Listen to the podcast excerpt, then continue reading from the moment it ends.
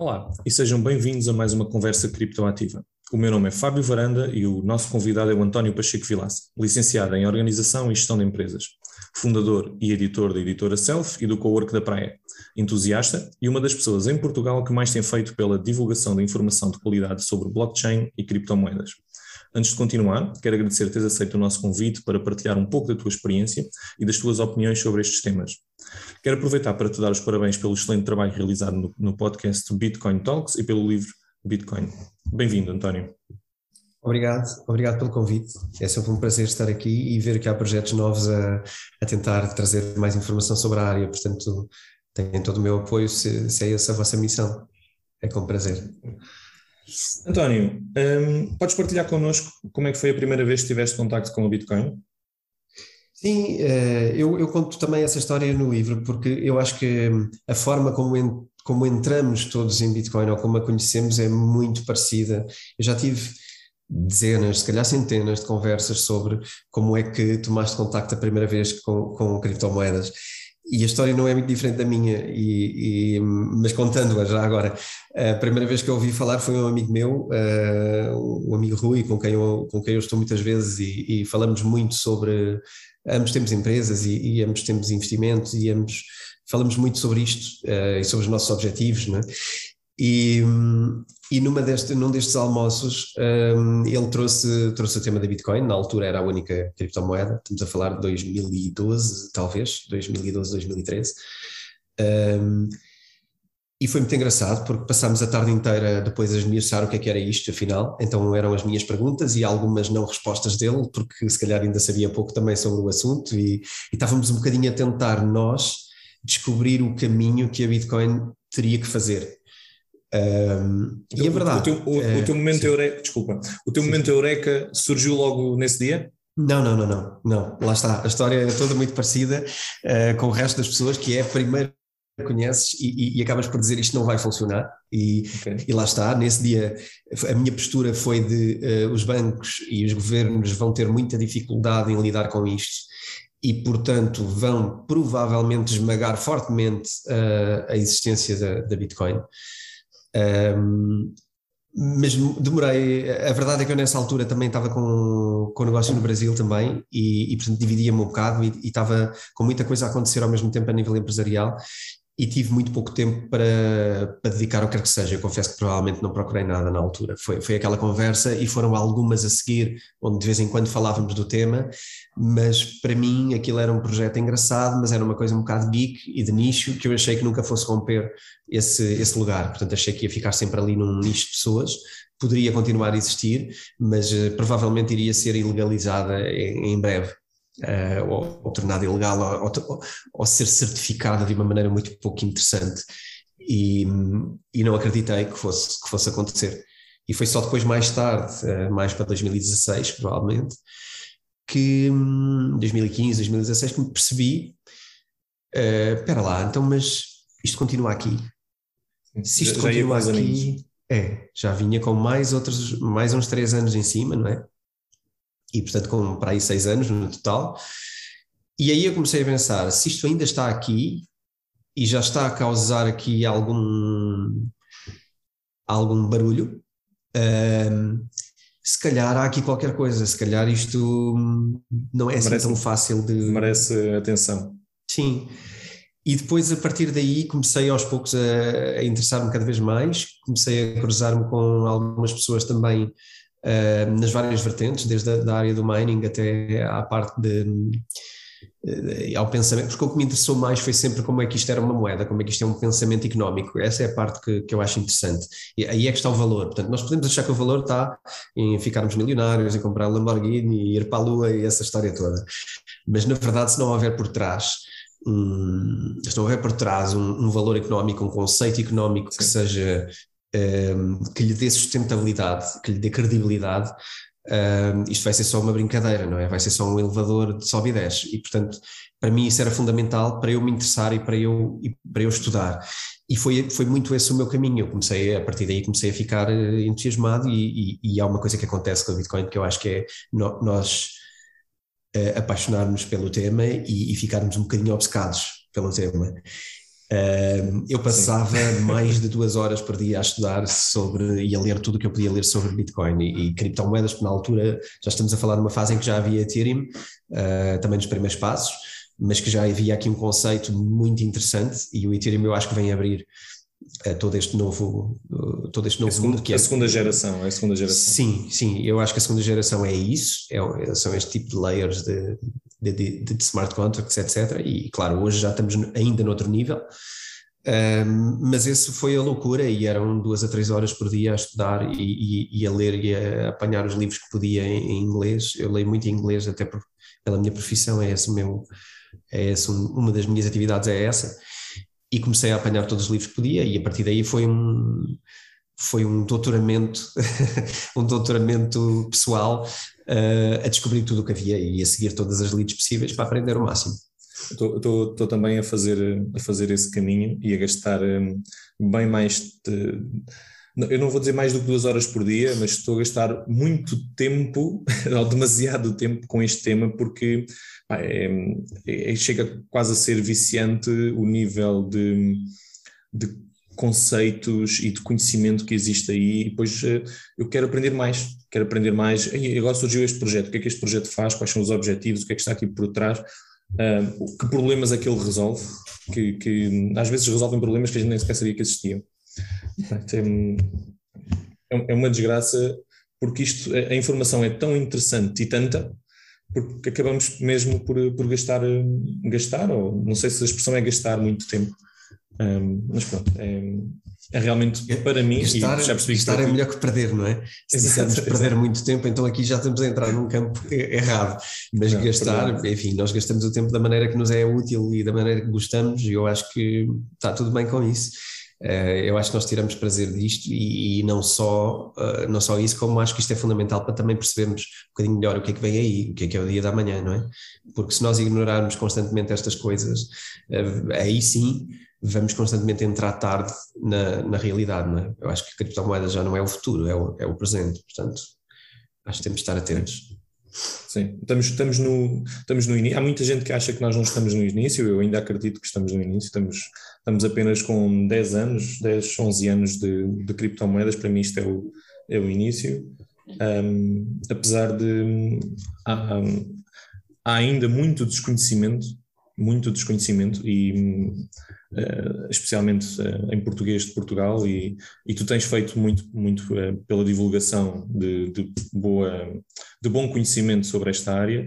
Nós estamos a, a começar Obrigado. e estamos a tentar também. Um, pá, é, é, é, realmente importante escrever coisas verdadeiras. e, e, nós, no nosso, no nosso blog, temos, um, temos lá uma área de debunking e, e vamos lançar um, um novo artigo brevemente para tentar uh, desmistificar um bocadinho as coisas que são ditas assim um bocado da boca para fora em algumas reportagens que, que depois trazem, trazem muitas uh, incoerências e coisas que não são propriamente verdade. Sim. Um, foi, foi lançada há, há pouco tempo uma nova edição do teu livro, do Bitcoin, certo? Sim, Revista sim. e aumentada. Ou seja, não, não, não é simplesmente uma, uma revisão, tu colocaste lá novos conteúdos um, no livro, correto? Sim, um, o livro precisava de uma, de uma revisão porque, fruto da vontade de eu colocar cá fora, eu sou editor também, não é? E, e, e fui um mau editor de mim como autor, portanto, tratei-me bastante mal, no sentido de que uh, foi. Aliás, eu na altura estava fora do país, eu, eu estava. Eu, quando o livro saiu, ou quando o livro foi terminado, eu estava na Indonésia e, portanto, uh, foi um processo de um, últimas provas e etc. do livro feitas uh, não só com 12 horas quase de diferença horária, como um, com um mindset totalmente diferente uh, e num país totalmente diferente, e, portanto, foi tudo feito um, remotamente. E eu, e eu não tive a revisão que eu, que, eu, que eu gosto que os nossos livros tenham e a qualidade da revisão que os nossos livros tenham. E, portanto, fui bastante arrogante no sentido de publicar o livro com erros ortográficos e assumindo-os como erros meus, que a vida é mesmo assim, mas eu quero que o livro saia e quero que esteja cá fora porque é importante começar a fazer isto e, e não quis quebrar as minhas datas e os meus compromissos com toda a gente. Então, uh, fiz isso a mim próprio, que foi, olha, o António, uh, lamento, vais, vais sem revisor. E, e, e, eu aceitei. Portanto, negociámos os dois, eu e eu, negociámos aqui que, epá, que teria que assumir que iriam haver erros e gralhas no meu livro, e tudo bem com isso, uh, não, não, não o teríamos. E essa, essa revisão era necessária, e portanto tinha que ser feita. Mas, mas aqui foi muito mais do que isso. Esta nova hum, versão do livro também me permitiu, eu já venho com esta vontade há muito tempo, mas enfim, uh, life happened, não é? Como, como, dizem os ingleses e os americanos, que é tu queres fazer coisas, mas às vezes uh, são muitas ao mesmo tempo. E nós temos tido um, uma atividade empresarial muito forte e isso tem-me tirado como autor, porque a minha carreira não é de autor, não é? Eu tenho outras responsabilidades uhum. e, e equipas para gerir, etc. Então, basicamente, ficou para esta altura, para a oitava edição, um, que foi uma edição revista não só a nível de, de qualidade do texto, corrigir ali as pequenas gradas que houvesse, uh, como também uma atualização um, sempre que eu falava do tema, porque o meu livro é de 2018, não é que ele tivesse coisas erradas que hoje já não são verdades, não, não havia nada. Uh, tudo o que está lá, aliás, as, as previsões que eu fazia para, para, para os tempos a seguir, uh, hoje o giro, a atualização foi uh, concretizou-se, não é? E, portanto, tivemos que inserir isso no livro de alguma maneira. Em 2018. Desculpa, desculpa interromper, eu li o teu livro em 2020 e muitas das coisas que tu escreveste em 2018 já estavam a acontecer quando eu. e, e já tinham acontecido muitas uh, uh, em 2020 e foi bastante interessante perceber, perceber isso mesmo que, estava, que estavas a referir agora. Sim, sim. Então tivemos um bocadinho também que incorporar isso, porque repara, quem começa a ler o livro em 2021 uh, eh, e eu estou a dizer vai acontecer isto, vai ficar estranho, não é? As pessoas vão achar que mas este fulano está a fazer uma previsão sobre uma coisa que já, que já está a acontecer ou que já aconteceu no ano passado. Uh, e isto era esquisito. Então tivemos que pôr um bocadinho a, a integrar essa parte do uh, em 2018 eu falei disto na primeira edição do livro, e o que é certo é que hoje já estamos aqui, ou estamos ali, ou não foi assim, mas foi parecido, e, e tivemos que integrar essa, esses acontecimentos. Aproveitei também para fazer, se calhar, novas, novas ideias do que, é que, do, que é que, do que é que vem dali a seguir, não é? Portanto, fazer um bocadinho um ponto de situação. E também introduzir alguns conceitos que na altura estavam um pouco maduros e alguns não existiam, uh, por exemplo, o DeFi, Uh, e, e, introduzir aqui. Uh, Já me deste cabo é de uma pergunta. Já me deste cabo de uma pergunta. não, continua, continua, continua. Posso, posso fazer não, aqui a pausa de. Então, pergunta-me. Não, a pergunta está feita livro, já.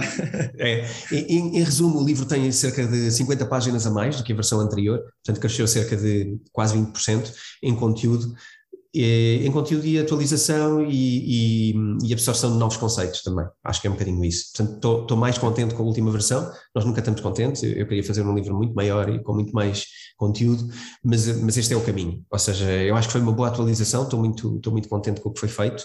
Um, e fizemos isso na oitava edição e agora estamos na nona edição, porque o livro tem corrido, tem corrido bastante bem. Para, para quando um livro chamado DeFi? É, agora, agora estás-me tu a estragar os, os, os possíveis segredos do, que, do que vem aí.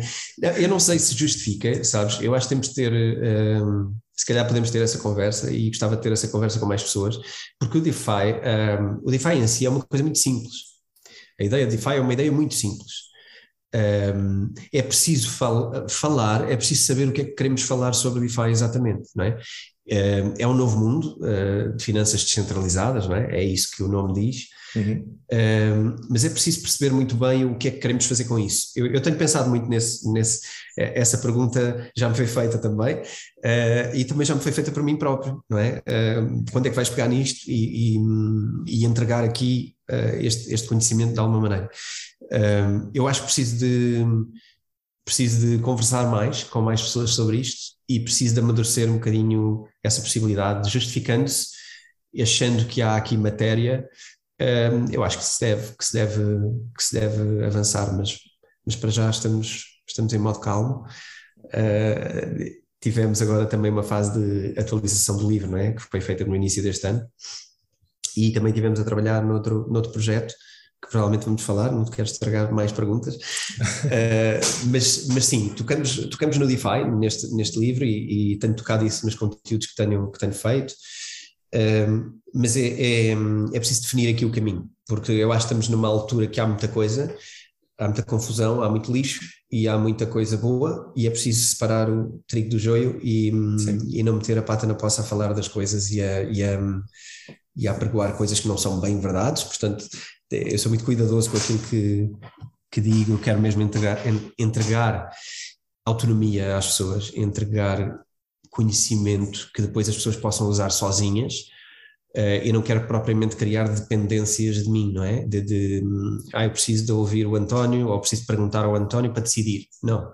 Eu quero entregar a, a decisão própria, é? a capacidade de decidir, de escolher e de compreender. E isso tem que ser feito pelas bases, tem que ser feito com conhecimento profundo. Um, pronto, existe, é existe uma expressão, existe uma expressão muito interessante que, que é muito usada né, nesta área, que é o uh, do your own research, que é, faz a tua própria pesquisa. Uh, ouvir, ouvir o António, ler o criptoativo. Uh, há, há, mais algum conhecimento muito interessante em Portugal. Eu gosto muito de, de ver e ouvir o, o Art for Café. Acho que eles uhum. passam muita informação de, de qualidade. Um, e, e, já começa a aparecer uh, alguma informação de, de o, o, o, próprio Alex Crypto também, também passa alguma informação de qualidade que, que e são pessoas que eu vou seguindo, eu vou aprendendo com vocês, acredito que o criptoativo.pt eh, começa a ser também algum, algum um, ou tem alguma base de conhecimento para, para algumas pessoas, que é, pelo menos é esse o caminho que nós uh, esperamos. Já, eh, eh, já falámos um bocadinho sobre o teu livro, também tens um, um podcast uh, chamado Bitcoin Talks. Já estamos em, em quantas uh, temporadas, ou seasons, ou não sei como é que se pode Nós uh, terminámos a quarta temporada quarta? Antes, de, antes do verão, portanto terminámos em julho. os últimos episódios da quarta temporada, agora com versão vídeo também, uhum. também temos versão vídeo no, no YouTube, que que está acessível a toda a gente, eh, mas fundamentalmente sim, é um podcast, embora tenha versão vídeo, que eu acho que é uma questão de eh, mais de, de, de, trazer as pessoas para, a nossa, para o nosso estúdio, para a nossa sala, para mais perto de nós. Um, e, e tem sempre umas t-shirts muito engraçadas. Eu gosto é. muito da, da uh, In Before Ellen. sim, sim, sim. para mim essa, essa é top. Essa, eu acho essa é provavelmente a que eu uso mais vezes. Eh, é uma, nós, nós criámos esse projeto, enfim, Bitcoin Talks nasceu em 2018 com o livro e depois fomos fazendo temporadas, estamos na quarta, uh, o, nosso, o nosso compromisso era de arrancar uh, agora no, no que chamamos a reentrée, não é? Agora na altura de setembro, até ao final de setembro gostávamos de recomeçar a quinta temporada um, e provavelmente vamos fazê-lo. Uh, no, no, creio que na quarta temporada arrancámos com a brincadeira das t-shirts, como forma também de criar aqui um, se calhar uma tribo, uma forma de nós nos identificarmos uns aos outros, uma forma de partilharmos de uma maneira hum, cómica. Nós tentámos que as t-shirts todas tivessem alguma, alguma piada, não fossem só t-shirts a dizer uh, Plan B ou algo do género. Nada contra o Plan B, mas acho que não é uma mensagem. E, hum, ou é uma mensagem que, que achámos mais pobre? Nós quisemos brincar Sim. com as t-shirts, que elas fossem divertidas. Uh, temos essa do In Before Elon, um bocadinho para mostrar a ideia de que está toda a gente a seguir o Elon Musk nos tweets dele sobre Bitcoin, mas por amor de Deus, aquele, aquele rapaz entrou eh, este ano em criptomoedas, ou o ano passado, e, e estar a seguir como tendência de mercado, eu percebo que ele tem uh, 25 milhões de seguidores, acho, ou 50 milhões de seguidores, eu nem sei. Uh, mas é assim uma coisa, sei que. Felizmente, felizmente tem estado calado. Felizmente sim, tem estado calado. Sim, eu creio que percebeu que brincar com aquilo é, é menos. É, causa algum dano uh, financeiro a algumas pessoas, uh, mas a verdade é que naquele momento da quarta temporada e de, talvez da terceira também, porque foram seguidas, andou muita gente ao sabor e muito mercado ao sabor daquilo que Sim. ele decidia brincar. E isto para nós foi in before Alan, que é pá, eu não quero muito saber o que é que ele está a dizer nem a pensar, isso não vai afetar nada o que eu penso, porque eu entrei antes dele nisto e pá, vamos lá ouvir quem interessa ouvir e, e não nos preocuparmos com o que diz o, o Elon Musk sobre criptomoedas. Uh, portanto, é essa a piada. Temos outra também muito gira que é o, o, o FOMO Sapiens. Uh, que é o FOMO, é um conceito que toda a gente sabe e toda a gente conhece quando está... Fear of missing out. Mas Exatamente. Agora, se ouvirem, se ouvirem algum uh, conceito que, que ao longo desta conversa que não entendam, vão ao nosso glossário, temos lá já demasiados conceitos explicados e, e se mesmo assim não, não entenderem esses conceitos, entrem no nosso, no nosso Telegram, enviem-nos um e-mail e perguntem-nos que teremos todo o gosto em responder. Boa, ainda bem que fazem isso, ainda bem que o fazem. O FOMO não é um conceito só das cripto, é um conceito também não só de notícias, como aliás é um conceito um bocadinho da sociedade que vivemos hoje, não é? Sim. Nós vivemos todos numa. Uh, tudo, tudo muito rápido, tudo muito rápido. Sim, a questão das notificações e das aplicações que nos comem uh, a mente aos bocadinhos. Um, ehm, o, que temos, o que temos como consequência é um sentimento de FOMO muito forte que se nós não soubermos lidar com ele, estamos, estamos ao sabor do que. e estamos sempre em sofrimento, não é? Com este medo de, mas eu não sei, mas eu não sei, quer dizer. Um, enfim, esta é toda uma outra conversa que, que, tem a ver com o cripto, mas, mas não só. Então criámos a brincadeira do Homo sapiens, porque eu acho que é a nova espécie que nós, que nós somos hoje e é a forma como nos comportamos é como Homo sapiens.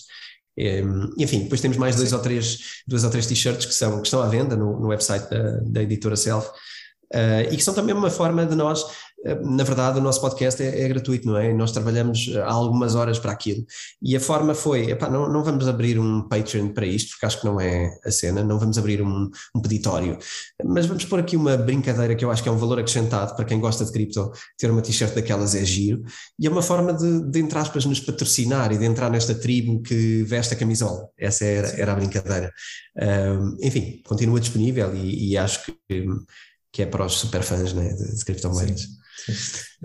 Um, uh, eh, o, o, para quem ainda não conhece o podcast, um, eu, eu, já ouvi todos os episódios, sou super fã, um, já tinha partilhado contigo há pouco que é, é muito, ou foi, eu não, não, tenho por hábito repetir alguns programas, já, já, já repeti alguns episódios, mas por hábito, não, não, não tenho por hábito de repetir episódios, mas já fiz muitos quilómetros ouvir-te no, podcast e aconselho um, a quem ainda não conhece ou a, a, quem já conhece mas ainda não ouviu todos os programas que ouçam porque traz sempre valor acrescentado.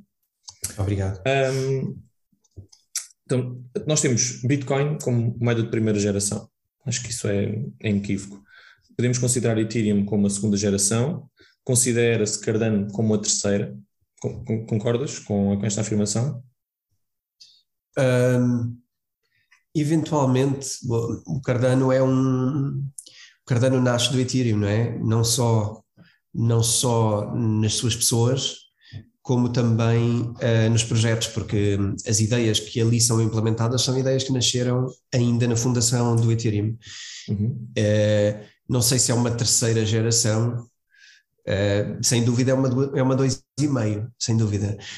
não sei se é uma terceira, porque eventualmente poderão, poderão estar a surgir outras coisas que, que poderão vir a ser terceiras gerações de uma forma mais definitiva. Isto para, a única coisa que eu estou aqui a tentar dizer com isto é, uh, eu não gosto de criar muitas eh, às tantas estamos na décima muito rapidamente. Sim. Eu não sei se justifica sermos já, porque na verdade estamos a falar de uma forma diferente de fazer uma coisa parecida. Eu acho que vão surgir coisas mais diferentes e que merecem mais o título de terceira geração uh, no futuro breve. Eu não estou preparado para dizer é isto ou é aquilo. Eu acho que temos várias coisas a quererem acontecer, mas, um, ehm, mas diria que sim, sim, podemos dizer que hoje é uma terceira, eu se calhar ia mais para uma dois e meio, até porque talvez o Ethereum uh, também converta mais para esse caminho é, e, e, portanto não os distinguia assim tanto, diria que estão ali num campo ainda muito próximo. Um, ehm, mas sim, mas, mas, estamos a falar de layers diferentes, não é? Cardano e, e Ethereum são, são coisas diferentes. Então, então, qual é que é o caminho que vês? Ou seja, falaste aqui que estão a surgir uh, projetos diferentes que, que, podem realmente assumir como uma terceira geração. Qual é o caminho que tu vês para, para a terceira ou para a quarta? Ou, qual é o caminho que tu vês aí a seguir? Um, ehm, de alguma maneira, cada vez que tu crias uma, uma grande potencialidade, que primeiro foi a Bitcoin, não é? Como, como moeda, tu depois tens. Um, ehm, projetos que nascem a partir dessa criação, não é? Houve alguém que potenciou uma coisa e criou uma base, e depois sobre essa base são construídas coisas alternativas, mas que na verdade são aquela ideia, são simplesmente formas diferentes de trabalhar aquela ideia. Uh, tu podes ter outras criptomoedas para função de moeda, não é? E transação de valor que nasceram da Bitcoin. Quando nasce o Ethereum, Uh, diria aqui a mesma coisa. Tu começaste a ter projetos que uh, cumprem a mesma coisa, usam funcionalidades diferentes, mas visam resolver o mesmo tipo de problemas uh, e recorrem a coisas muito parecidas como, como solução, como seja, por exemplo, os smart contracts. Né? Uhum. Um, eu, eu acho que tu agora começas a ter. Um, bom, tu tens obviamente o DeFi, se quiseres considerar o DeFi como, um, como uma inovação suficiente. Eu acho que o DeFi é uma ramificação das formas de investimento dentro das criptomoedas, portanto, uhum. será uma revolução, não só uma revolução bancária, porque aqui sim trata-se de uma forma diferente de teres um, de não teres um middleman, não é? Portanto, DeFi basicamente é finanças descentralizadas, portanto, o que tu consegues fazer é excluir mais uma vez, excluir o intermediário uh, de um mercado. E aqui é, é arrojado, não é? Porque tu na Bitcoin excluís um intermediário de uma moeda. Quando falas de DeFi, estás a excluir o intermediário de um mercado um, e, e, a tornar esse mercado um mercado autorregulado. Uh, e isto é um desafio muito grande e é também uma afronta muito grande aos mercados de capitais e aos mercados uh, tradicionais de ações e etc. Não é? Instantâneo. algo que eu acho uh, interessantíssimo em DeFi é um, é instantâneo. Eu, eu, eu, quero fazer um investimento, eu não tenho que esperar que o meu gestor de conta regresse do almoço para depois, eventualmente, ler o meu e-mail, contactar-me e depois, daqui por 15 dias, o investimento estar aprovado. Não, é instantâneo. É instantâneo certo. tanto para, para começar como para acabar. É, é muito rápido. Um, e depois com, com, até com percentagens que, que não existem em lado nenhum. Não existem. Isto é inacreditável. Sim, é verdade, é, é uma forma de tu tirares um intermediário que, mais uma vez, que era muito ineficiente a fazê-lo, não é? Uh, e também era muito. Eu acho que esta é que é a parte difícil de, das pessoas, esta é que é a realidade com que nos cruzamos na rua. Uh, é um intermediário, mas é um intermediário muito. Eh, eu não queria usar uma palavra muito forte, mas é muito. tem demasiado poder sobre aquilo que é decidido uh, acerca daquele, daquela matéria. Portanto, é alguém que se reserva a si um direito muito grande e, extremamente desequilibrado sobre aquilo que deveria ser o seu papel na economia e, e, e, no, e no mercado financeiro, e nos empréstimos, e nos créditos, e etc. Um, Criou-se uma ideia por trás do, do setor financeiro atualmente, uh, e falo aqui seguradoras e bancos, fundamentalmente, criou-se uma ideia de que eles são quase um serviço público, de que Uh, eles nos ajudam e nos protegem a fazer algumas coisas. E essa ideia é muito errada, é uma ideia muito errada. São empresas como outras que simplesmente atuam no mercado que é muito regulado e que por isso é, é relativamente fechado. E depois tem também outra coisa que também traz, lá está, esconde uma ideia uh, de, de, de, serviço público quando há uma relação tão próxima com, com os governos e com os estados do, do, dos países, não é? cada um com os seus. E, e, tudo isto traz uma ideia de que governos e bancos são reguladores e são, e são entidades quase que se misturam de alguma maneira. E isto é uma ideia muito errada. Um, era muito importante nós, nós percebermos todos os dias e, e pensarmos todos os dias que uh, um banco é uma entidade privada que tem fins lucrativos um, e que tem um objetivo concreto e que nós devemos, ao máximo, procurar qual é a melhor solução para nós no que diz respeito a, a, ter esse papel na nossa vida, não é? Com quem é que nos endividamos? Vamos escolher com quem é que queremos trabalhar. Não tanto a ideia de que é um privilégio trabalhar com eles, que é um bocadinho a ideia que as pessoas hoje têm, talvez porque também os seus princípios de finanças pessoais são um bocado pobres. Porque nós damos tanto valor aos bancos porque precisamos deles, não é? E, e foi, foi assim que fomos educados. Não, não, a, a escola um, não, um, não tem uma disciplina de literacia financeira, os, os nossos pais, os nossos avós um, iam pedir, eh, por favor, aos bancos emprestem-me lá dinheiro para eu poder comprar a minha casa, para poder comprar o meu carro. Um, e foi sempre uma, uma relação de subserviência perante, perante a banca que, que parece que está a mudar um pouco com, com estas tecnologias que estão, a, que estão a surgir e que vão continuar a surgir mais e melhores ideias todos os dias, pelo menos é, é isso que eu acredito. Um, e, e eu, eu, acho que isto está a ficar uh, too big to fail, acho, acho eu, é, é a minha opinião. E, e eventualmente possamos ver mais pessoas uh, melhor informadas e perceber realmente que, que isto uh, poderá ser o caminho. Aliás, já temos alguns bancos a achar que este é o caminho, por isso, se, se, começarmos a ir, se, se, os próprios bancos começarem a achar que por aqui é o caminho, uh, Sim. eventualmente vai ser. Eu acho que sem dúvida há uma questão que é fundamental, que, que é assim, quanto mais não fosse, uh, vai obrigar a uma mudança, não é? uma mudança de atitude. E, e, isso aconteceu em todos os mercados, isso não é. Repara, se olhares à volta, a quantidade de mercados que têm sofrido disrupção por causa da entrada de, de, novos players com uma base tecnológica, fundamentalmente tecnológica, e, e tu consegues pegar em N exemplos, tu, por exemplo, a Uber, imagina, eh, se tu pegares no exemplo da Uber em, em Portugal e o que aconteceu em Portugal, tu tinhas um monopólio, não é? Tinhas um monopólio de taxistas há umas dezenas de anos. E para teres um táxi tinhas que ter uma licença. E quem atribuía licenças era uma entidade. Uh, e essa entidade tinha um poder enorme sobre este mercado. E depois os próprios, as próprias formas como eles se arrumavam. Desculpa, um, estou aqui com uma chamada a entrar, espero que não tenha estragado aqui a gravação. Um, então, o que, eu, o que eu dizia era: um, conforme tu constróis estes mercados, tu constróis interesses e constróis grupos de interesse e constróis alguma, não quero dizer necessariamente corrupção, mas alguma, alguma promiscuidade na forma de gerir o mercado e privilégios. E, portanto, por exemplo, era mais fácil para um, para um taxista ter uma licença, mais uma licença, do que para alguém entrar no mercado. E isto acontece em N mercados. Uh, o que acontece é, muitos mercados não foram postos em causa, não é? Quando a Uber entrou, primeiro foi o caos, não é? Ah, eles vão estragar o mercado, eles não têm regras, eles são... É a mesma conversa do que a Bitcoin, se tu reparares. E isto, não há regulação nenhuma, a qualidade do serviço uh, ninguém avalia, uh, todas estas coisas. A verdade é que tu tiveste uma flexibilização, tiveste alguma legislação que permitiu a, a coexistência, e hoje circulam na rua eu não acho que, que os táxis vão deixar de existir, acho que vão continuar a existir, têm o seu lugar. Uh, os Ubers têm o seu lugar e, portanto, eu, eu, vejo exatamente a mesma coisa a acontecer nos bancos. Eu acho que o que vai acontecer no sistema financeiro é isto, que é um mercado que era só de um único segmento e só para um conjunto de pessoas, hoje não é possível e não é sustentável que continue a ser só deles. Não faz sentido. Uh, já não vai ser aceito pela própria sociedade, não, não é impossível. E, e, tens novos players e é preciso eh, cada um saber como é que se vai encaixar nesta nova realidade e vais ter essa adaptação e vai ser rápida.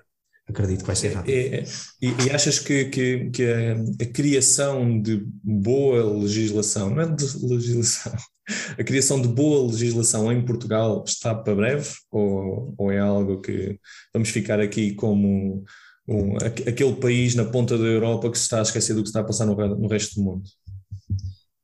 Um, podemos, podemos olhar para isto de duas maneiras, não é? Podemos estar atrás ou melhor. Uh, eu não sei se haver legislação por si é uma ideia. Eu acho que primeiro é preciso haver compreensão para depois haver legislação.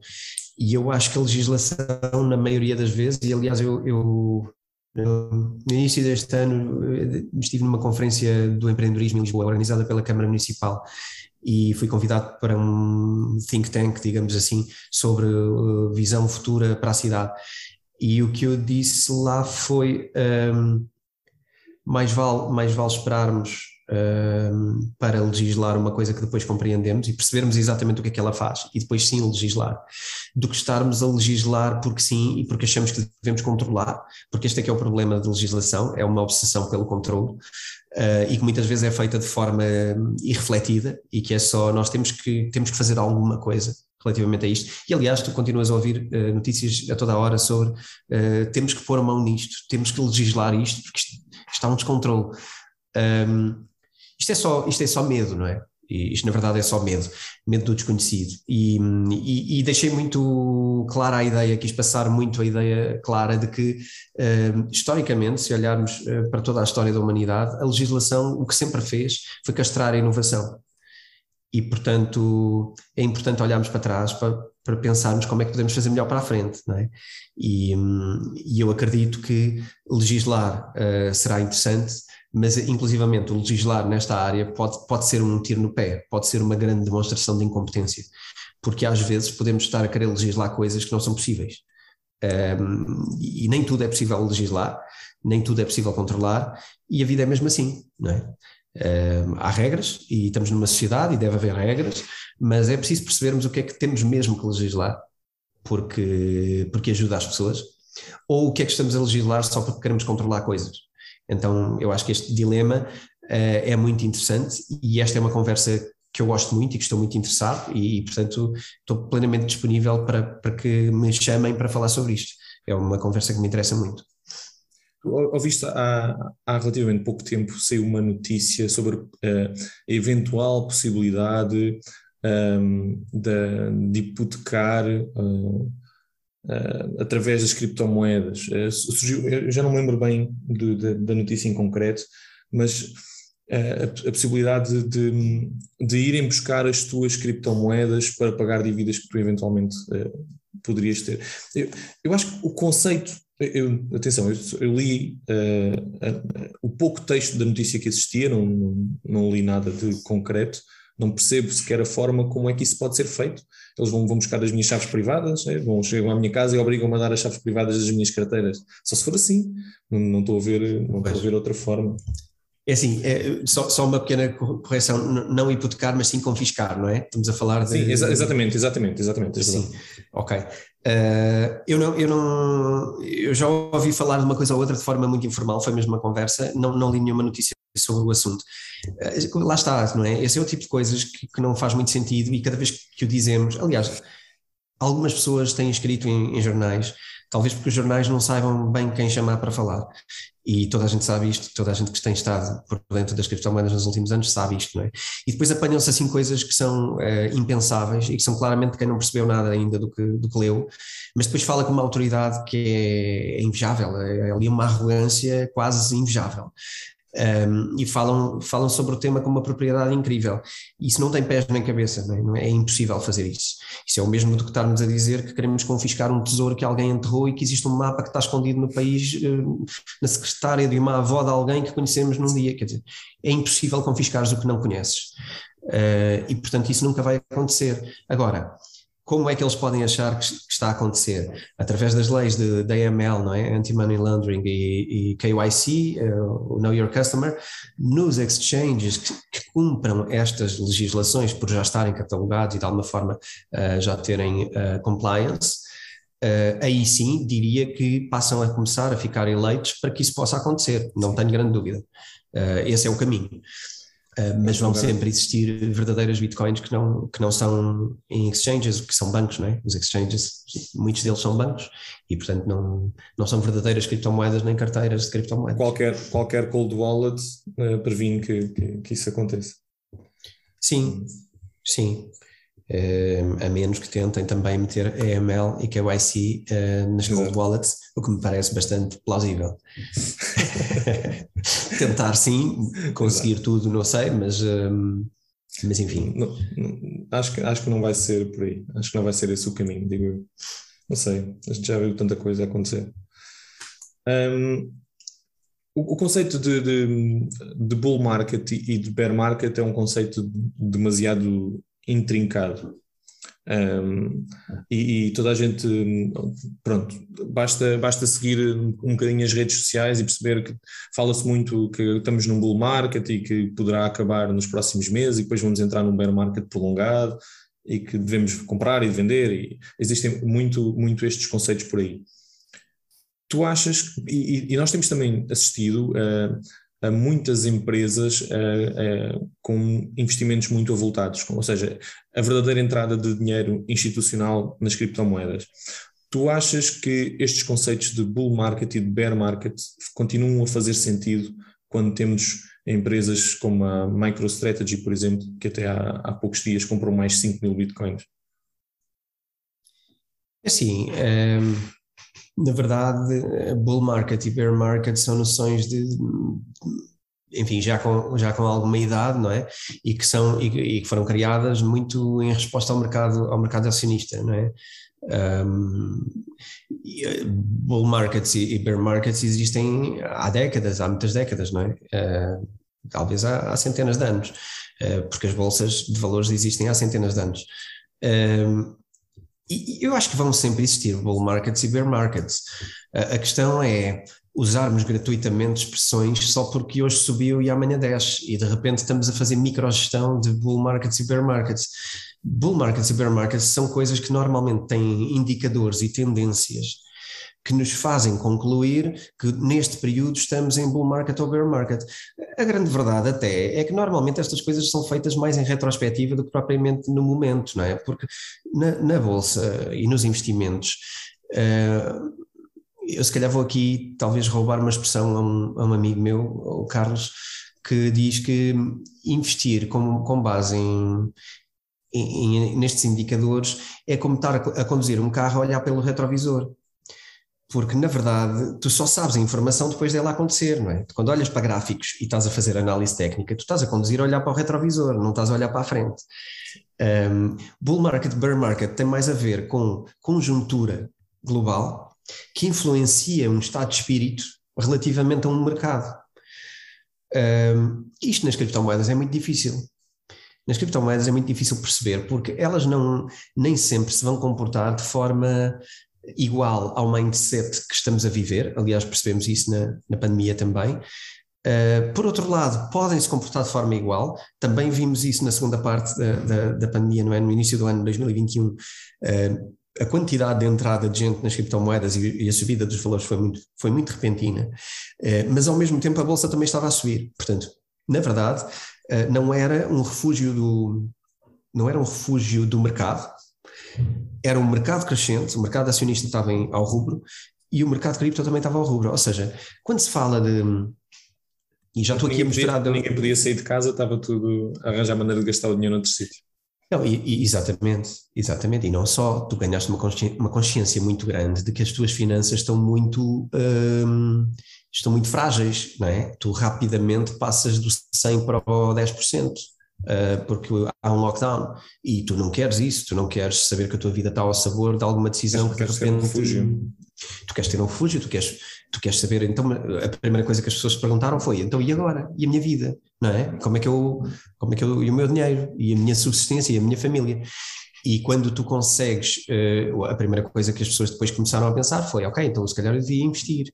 Eu já há muitos anos que sabia que devia investir, já bem me tinham dito, é? já bem que eu já tinha ouvido falar que devia investir, não devia só andar a consumir, e isto foi uma oportunidade excelente para, para investir em vez de consumir, porque tu não podias consumir muita coisa. Estavas um, um bocadinho castrado, então gastar dinheiro, poupar dinheiro ficou mais fácil, Uh, e começaste a olhar mais para investir e se calhar também investiste de qualquer maneira, mas isso é toda uma outra conversa. Mas muita gente até nos Estados Unidos, como vocês também já deverão ter uh, conversado à luz ou, ou saberão de certeza, houve muita gente com cheques entregues, cheques de, entregues pelo governo, porque esse foi o estímulo do governo nos Estados Unidos e, epá, e esses cheques um, permitiram às pessoas também não gastar e começarem a investir para o futuro. Os, os primeiros cheques um, foram, foram muito associados àquela recuperação rápida de março de 2020 ficou muito associado à primeira entrega de cheques. Depois, quando houve a segunda entrega de cheques, estava toda a gente à espera que isso acontecesse, mas hum, acabou por não se sentir uh, de forma tão, tão grande. É, é, normalmente o que acontece, quando toda a gente espera, provavelmente não se repete. um, como é, que, como, é que, como é que se diz? Qual é a expressão? É uh, uh, buy the rumor, sell the news, não é? E depois Sim. Exatamente. É, mais ou menos como agora aconteceu com o hard fork do, do Cardano, uh, o upgrade do Alonso, toda a gente, vamos, Cardano vai para a Lua e Cardano foi para a Lua foi antes, que subiu até aos 3 dólares e a partir do momento em que começámos a chegar os dias próximos do, do hard fork, que aconteceu a, a 12 de setembro, Cardano só tem, só tem caído, só tem caído e agora está ali nos 2 dólares Sim. e pouco, mas Sim. não foi, não foi para a Lua como toda a gente esperava. Sim, nesse aspecto é mais uma vez um comportamento, começa a assemelhar-se mais a, a, um comportamento de mercado normal da bolsa, da bolsa de valores, não é? Pelo menos das bolsas que têm mais dinâmica. Sim. Sim. Yeah. Um, como, é, como, é que tem, como é que tem sido recebido o, o teu trabalho? Tu tens, tens um livro, tens um, um podcast, tens algo que eu te vou perguntar a seguir, mas eu antes de, de, de perguntar sobre o, o, outro projeto que também é, é, público e as pessoas que conhecem, que, que, conhecem o podcast sabem do que é que eu vou falar a seguir, mas como é que tem sido recebido o teu trabalho, tanto pelo público como pelos teus pares? Eh, eh, mostram uh, interesse sobre, sobre a tua área, sobre, sobre a área das criptomoedas, Uh, tens tido muita gente uh, bater-te à porta, olha, explica-me lá melhor isto, e depois tu está aqui o livro. como, é, como é que tem sido recebido? Olha, um, ehm, desde, desde que eu publiquei o livro, eu nunca tive uma má experiência. Eu nunca tive um único momento ou um único, um, ehm, uma única abordagem que fosse, que fosse negativa.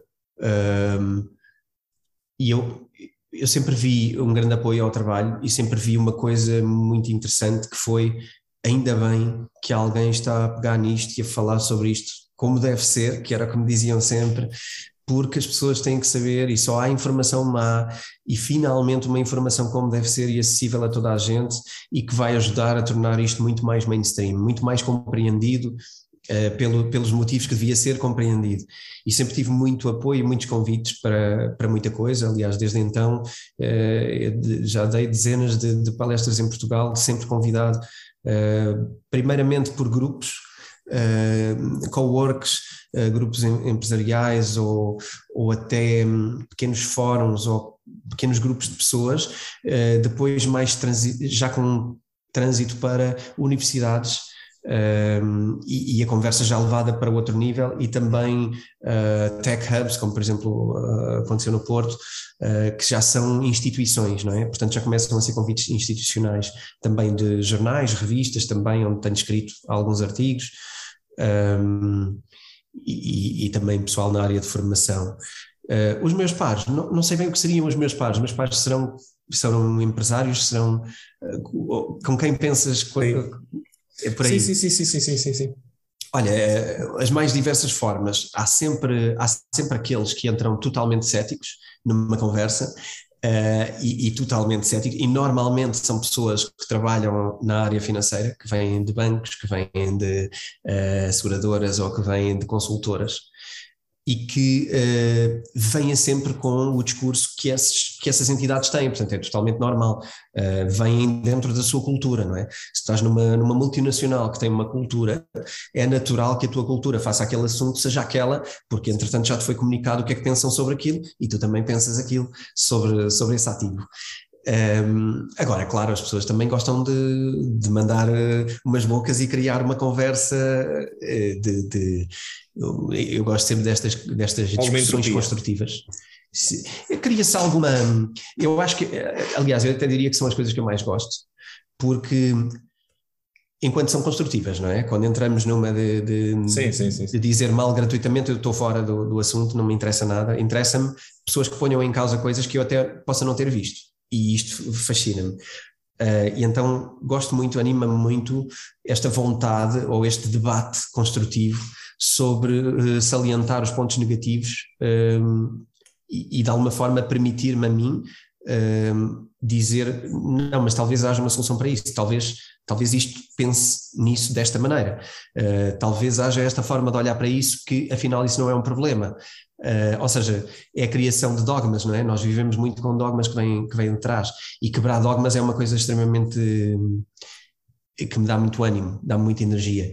Uh, então são conversas normalmente que eu, que eu gosto. Aliás, também isto tem tudo a ver connosco, não é? Nós só nos inserimos naquilo que, que, que partilhamos energia e estar em coisas que não. Sim que não vibramos com elas, eu acho que não justifica. É, Torna-se um grupo de pessoas que perdem energia e que se calhar mais vale cada um ir fazer a sua vida para o seu lado e concordamos em discordar, às vezes é necessário.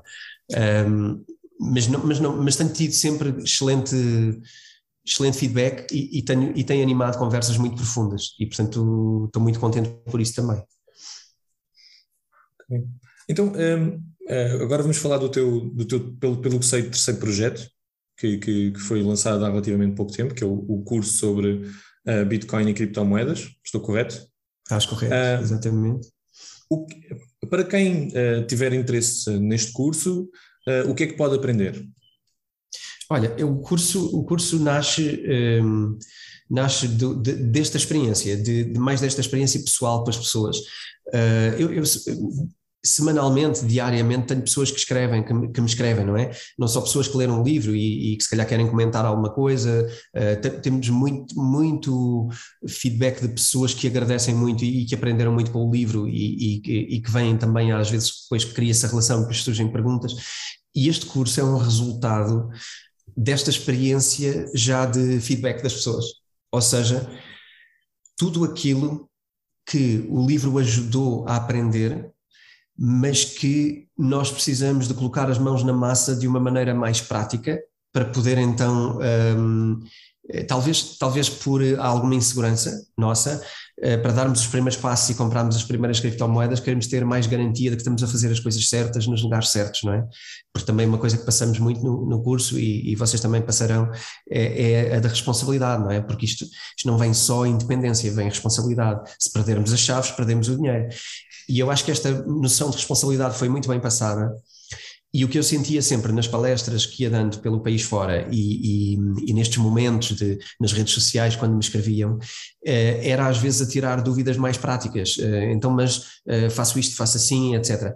O curso é essa resposta, é, é esta, esta ideia. Nós temos tutoriais no curso, o formato vídeo, o curso é muito baseado em vídeo. O formato vídeo permite-nos criar tutoriais para ajudar as pessoas no momento de compra, como é que fazem exatamente, no momento de criação de carteira, como é que fazem exatamente. Isto traz uma segurança, pelo menos foi essa a nossa visão, uh, de, de, dar esta segurança às pessoas de uh, estás a fazer bem, é assim, vais aqui, fazes isto, crias isto, vais receber um e-mail onde vai acontecer aquilo, vais por este circuito. Portanto, temos uma área de tutoriais e isso é totalmente novo e isso não é possível em, em livro seria extremamente maçador e, e, extremamente. Clica aqui, clica ali, estar a ler. Não. Era horrível. Não. Era horrível ler isso. Era nada intuitivo e era uma experiência muito dolorosa para ambas as partes. Para mim, escrevê-la e para as pessoas de ler seria doloroso. O livro, o, o curso permite-me não só falar com as pessoas como estamos agora a, a falar, não é? Em voz direta e, e, e viva voz. Um, eu não, eu não tenho nenhuma repetição de conteúdo entre o curso e o livro, portanto, são coisas uh, que vivem okay, autónomas. Uh, embora conceitos uh, que eu partilho no livro preciso partilhar no curso, porque vai haver muita gente que tira o curso e não lê o livro, não é? E portanto, estes conceitos básicos do que é e como é que é e como é que nasceu e o porquê são, são necessários de partilhar no curso, porque senão não seria um curso de, de, de introdução e, e, e, compra de criptomoedas. Então, o, o curso, um, ehm, cada pessoa pode fazer com o seu tempo. Ou seja, não existe ali uma especificidade, é, tem que ser de dia 10 de fevereiro a 20 de abril. Não, nós quisemos criar um curso que permitisse às pessoas aprender ao seu ritmo e ver os vídeos ao seu ritmo, e portanto eles são livres. Eh, existe um roadmap, ou seja, existe uma vontade de que tu não passes para a última lição sem ler a primeira, portanto ele tem um, roadmap que deves seguir. Uh, tu consegues quebrar isso, consegues pôr como já vi e, e, saltas. Eu não recomendo, eu acho que é importante fazer aquele percurso. Tal como tu dizes, uh, existe uma lógica pensada, como existiu para o livro, também há para o, para o curso, não é? Ou seja, para, para absorver bem esta parte, é bom aprender bem esta primeiro. Então, não convém muito saltar, mas enfim, as pessoas são livres e, e, e isso é uma garantia. Uh, as pessoas têm que se manter livres e poder escolher o que querem fazer. Um, e, e, e, também foi muito importante que cada um pudesse fazê-lo ao seu ritmo. Uh, eu, eu não quis fazer o curso todo live, porque ia ter que obrigar as pessoas a estar naquele horário, um, naquela aula, a absorver aquilo, depois faltaram, uh, a aula seguinte vai ser diferente, então não. As pessoas hoje temos que ser, temos que ser, hum, entregar um serviço com qualidade que é cada um tira o curso à velocidade que entender e, e que precisar para absorver os conceitos e faz ao seu ritmo. Temos uma coisa engraçada que é um, periodicamente a última aula do curso é uma aula presencial um, presencial uh, via Zoom, ou seja, é, é, uma aula marcada via Zoom com as pessoas que tiraram o curso e isto faz-se um bocadinho como turmas. O que não significa, e aliás está a acontecer agora, pessoas da primeira turma estão-se a unir a pessoas da segunda turma para, uh, para estarem numa aula uh, do mês de, de, outubro ou do final de setembro, aliás. E portanto, na verdade o que se faz é reunir turmas que estão no mesmo momento, portanto que idealmente já tenham conseguido concluir ou estar próximas do final do curso e inscrevem-se nas aulas e esta aula é presencial, onde podem tirar todas as dúvidas comigo em direto, uh, podemos conversar, podemos até criar conversas entre pessoas e talvez até criar amizades, quem sabe, uh, ou pelo menos amigos e pares que nos ajudem a conversar sobre o tema, não é? E é um bocadinho esta ideia de comunidade também que se quer, que se quer criar aqui. É interessante, interessante. Tens, hum, tens mais algum projeto hum, de futuro que, que queiras ou que possas partilhar com, connosco? Em termos das criptomoedas, um, em termos das criptomoedas, há alguns projetos onde eu tenho sido, também por estar nisto, não é? Ao longo dos anos tenho sido consultado por alguns projetos e, e com algumas ideias para implementar projetos. Uh, eu, não, eu não tenho nenhum ênfase que possa possa falar sobre eles, uh, não, não, não posso é fazê-lo. É justo, é justo. Uh, um, portanto, portanto, nesse aspecto diria, diria que não. em termos de, de projetos, temos o podcast que vai arrancar, uh, queremos nós até ao final de setembro, uh, onde vamos introduzir aqui alguns conteúdos um bocadinho mais também virados para finanças pessoais. Uh, queremos que as pessoas, porque muitas vezes uh, percebemos também por feedback de, destes anos a fazer o podcast uh, e da nossa própria brainstormings à volta do que é que fazemos afinal e porque é que estamos aqui, porque a verdade é que um podcast sobre criptomoedas ser o segundo podcast mais ouvido na área de negócios em Portugal é, é alguma coisa, é muito engraçado. E, e aliás estivemos no top 20 do podcast em Portugal há algumas semanas. O que quer dizer que há muita gente a ouvir-nos e claramente não são só pessoas de criptomoedas. E eu fui percebendo também pelos feedbacks que uh, tudo bem que falamos de criptomoedas, mas falamos de outras coisas. E as pessoas a, abordaram muito esta ideia de consciência financeira, de, de, finanças pessoais, etc. E que ali aprenderam coisas que, sobre o dinheiro que não sabiam, não é? Portanto, nós falamos de criptomoedas, mas por causa disso, obriga-nos a falar de, do dinheiro e de como é que devemos ver o dinheiro e porque é que é importante ver o dinheiro desta maneira e hum, como é que se deve investir e como é que se deve poupar. Então, uh, se calhar vamos assumir um bocadinho. Isto estou a revelar em primeira mão, portanto, parabéns para, okay. para ti que me sacaste aqui uma informação que, uh, que não era pública até agora. Uh, vamos introduzir de uma forma mais assumida uh, alguns conceitos no, no nosso podcast. Não, não vamos mudar a nossa ideia, ok? Vamos manter a, nosso, a nossa ideia. Uh, poderemos ter também um ou outro convidado na, na, na nossa quinta temporada. Essa é, essa é o nosso, a nossa agenda. Um, ehm, portanto, olha, okay, okay. fica em primeira mão para vocês. Eu, eu, eu, vou continuar a ouvir, eu sou, como, como disse há pouco, sou, sou fã e, e retira-se sempre. Uh, é, a minha experiência é que em todos os episódios há sempre um ou outro conceito, e atenção que eu, eu, eu leio muito e, e, investigo muito sobre criptomoedas, um, ehm, e há sempre conceitos novos em todos os programas que eu acabo por retirar de lá, e parabéns, parabéns pelo podcast, Obrigado. parabéns pelo livro, o, o curso uh, já percebi que está a ter bastante adoção, por isso parabéns também pelo curso. Obrigado por isso. António, quero agradecer uh, novamente a tua disponibilidade para falares com, com o criptoativo. Uh, espero que esta tenha sido apenas a primeira vez. Okay? E desejo-te todo o sucesso um, para os teus projetos. Um, queres uh, deixar um, alguma forma de alguns links ou alguma forma que as pessoas possam chegar ao teu trabalho para nós deixarmos na descrição? Posso, posso deixar. Que, que sim, faça isso? Sim, posso deixar. Uh, a forma mais fácil, talvez, de, de aceder é, é, ir mesmo ao meu website de autor, uh, www.antoniovilacapacheco, não é? Porque Vilaça não tem cedilha na, na internet deste, deste mundo, portanto, antoniovilaçapacheco.com. Uh, e lá conseguem aceder ao meu trabalho no geral um, tanto, tanto saber onde é que podem ouvir o podcast, como, como é que podem comprar o livro, como aceder ao link dos conteúdos do curso e conhecer todo, todo o currículo do curso e também conseguem comprá-lo através daí. Portanto, basicamente conseguem também uh, contactar comigo através daí e se quiserem inscrever-se numa newsletter que nós gostaríamos muito de alimentar, um, podem deixar sempre o contacto e o que vai acontecer é sempre que houver novidades do meu lado, uh, novidades de coisas que eu esteja a fazer, novos projetos ou novas coisas, vão receber uh, atualização sobre isso. Portanto, acho que é mesmo ir ao meu site, dar uma olhada e, e deixarem o, e deixar o vosso, o vosso contacto. É isso. Okay. Posso também agradecer-vos, uh, gostava também de, de agradecer de primeira simpatia e, e, e, por seres mais uma pessoa a entrar, entrar nisto e a querer fazer algo positivo em relação a isto. Uh, é bom, é bom porque a informação pelos meios, pelos canais normais não tem sido boa e, portanto, e se calhar nunca vai ser, e, portanto, se calhar temos que nos contentar com a ideia de que vamos ser nós a ter que criar, é um desafio, se calhar, vamos ter que ser nós a criar uma boa qualidade de informação sobre esta matéria. Um, e espero ver-vos por aí, como é óbvio. Um, espero, espero que a gente continue a trocar aqui um contacto ao outro de vez em quando sobre, sobre assuntos e desejo-vos também um, um, bom crescimento para vocês e uns Muito bons próximos momentos.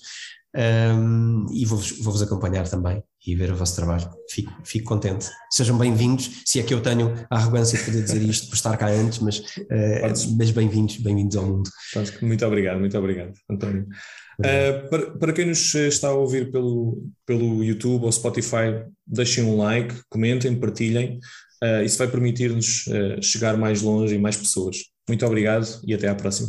Um abraço. Tchau.